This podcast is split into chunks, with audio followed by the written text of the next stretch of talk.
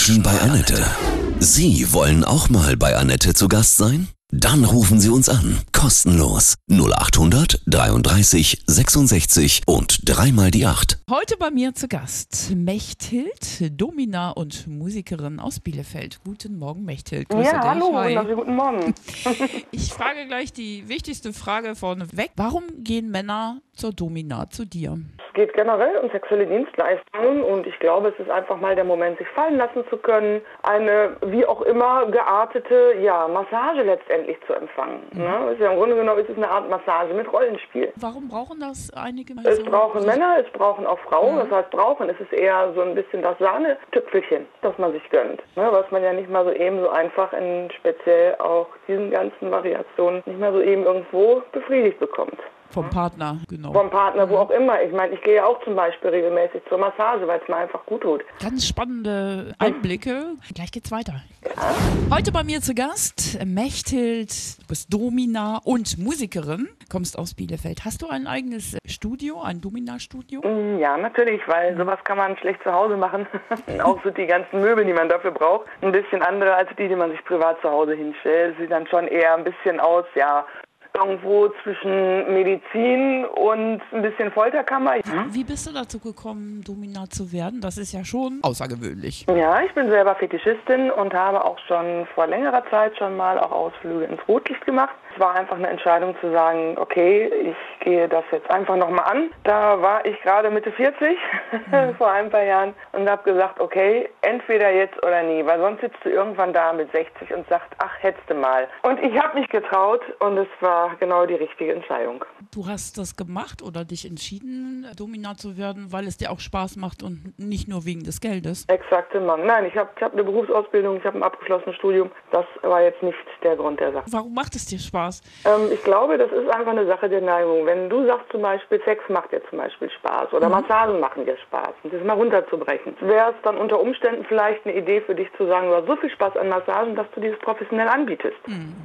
Wie gesagt, ich bin Fetischistin sowieso. Ähm, das ist eine Neigung, die kann man nicht erzwingen, die kann man auch nicht erlernen. Die hat man oder die hat man nicht. Aber es geht ja auch darum, andere zu beherrschen und zu dominieren einfach. Ne? Ja, sexuell halt zu dominieren. Ne? Das ist halt klassische Rollenspiel, was dazu gehört. Und bist du im Privaten auch so, dass du andere dann dominieren möchtest? Im Sexuellen vielleicht, aber ganz ehrlich, mittlerweile lebe ich mich fast ausschließlich im Studio aus, weil da habe ich einfach genug, äh, äh, genug Zeit und Lust dazu und auch genug Gelegenheiten. Wer kommt denn zu dir? Alle, du würdest sie nicht erkennen. Sie kommen alle. Sie kommen von 20 bis 80. Du würdest sie nicht erkennen, weil sie durch alle Gesellschaftsschichten sind, durch alle Typenschichten. Hat sich schon mal jemand, ähm, ja, während äh, der Behandlung quasi in dich verliebt? Du, es sind immer diese Sachen, ne? Wenn es irgendwie persönlich wird, ist es immer sehr, sehr schwierig. Das sind dann oft Stammkunden, die dann irgendwann wegbrechen, weil sie dann merken, dass von meiner Seite natürlich nicht die entsprechende Verliebtheit kommt. Ne? Auch wenn ich meine Gäste mag und mit Herz, mit Herz bei der Sache bin, so bin ich doch nicht verliebt.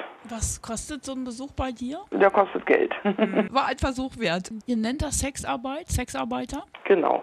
Es geht um Sexarbeit und zwar ist es so, dass es trotz allem ja auch nur ein Job ist. Es ist ein anderer Job. Es ist bestimmt ein energetisch relativ ansprechender Job. Ich bin Yogini. Ich bin fachkundig in allen möglichen Bereichen. Ich arbeite schon sehr lange mit Menschen, auch mit schwierigen Menschen, mit Menschen aus der Behinderung, mit äh, psychischen und äh, körperlichen Einschränkungen. Dann sprechen wir gleich weiter über die Rechte auch, ne? Von, von euch Sexarbeitern. Da engagierst du dich ja auch sehr, Ja. ne? Menschen bei Annette Mechthild, Domina und Musikerin aus Bielefeld.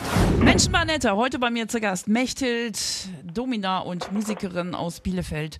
Ja, du engagierst dich auch für die Rechte der Sexarbeiter. Was wollt ihr erreichen? Ich bin auch Mitglied im Berufsverband der Sexarbeiter hier in Deutschland. Was uns sehr wichtig ist, ist weiterhin eine Legalisierung.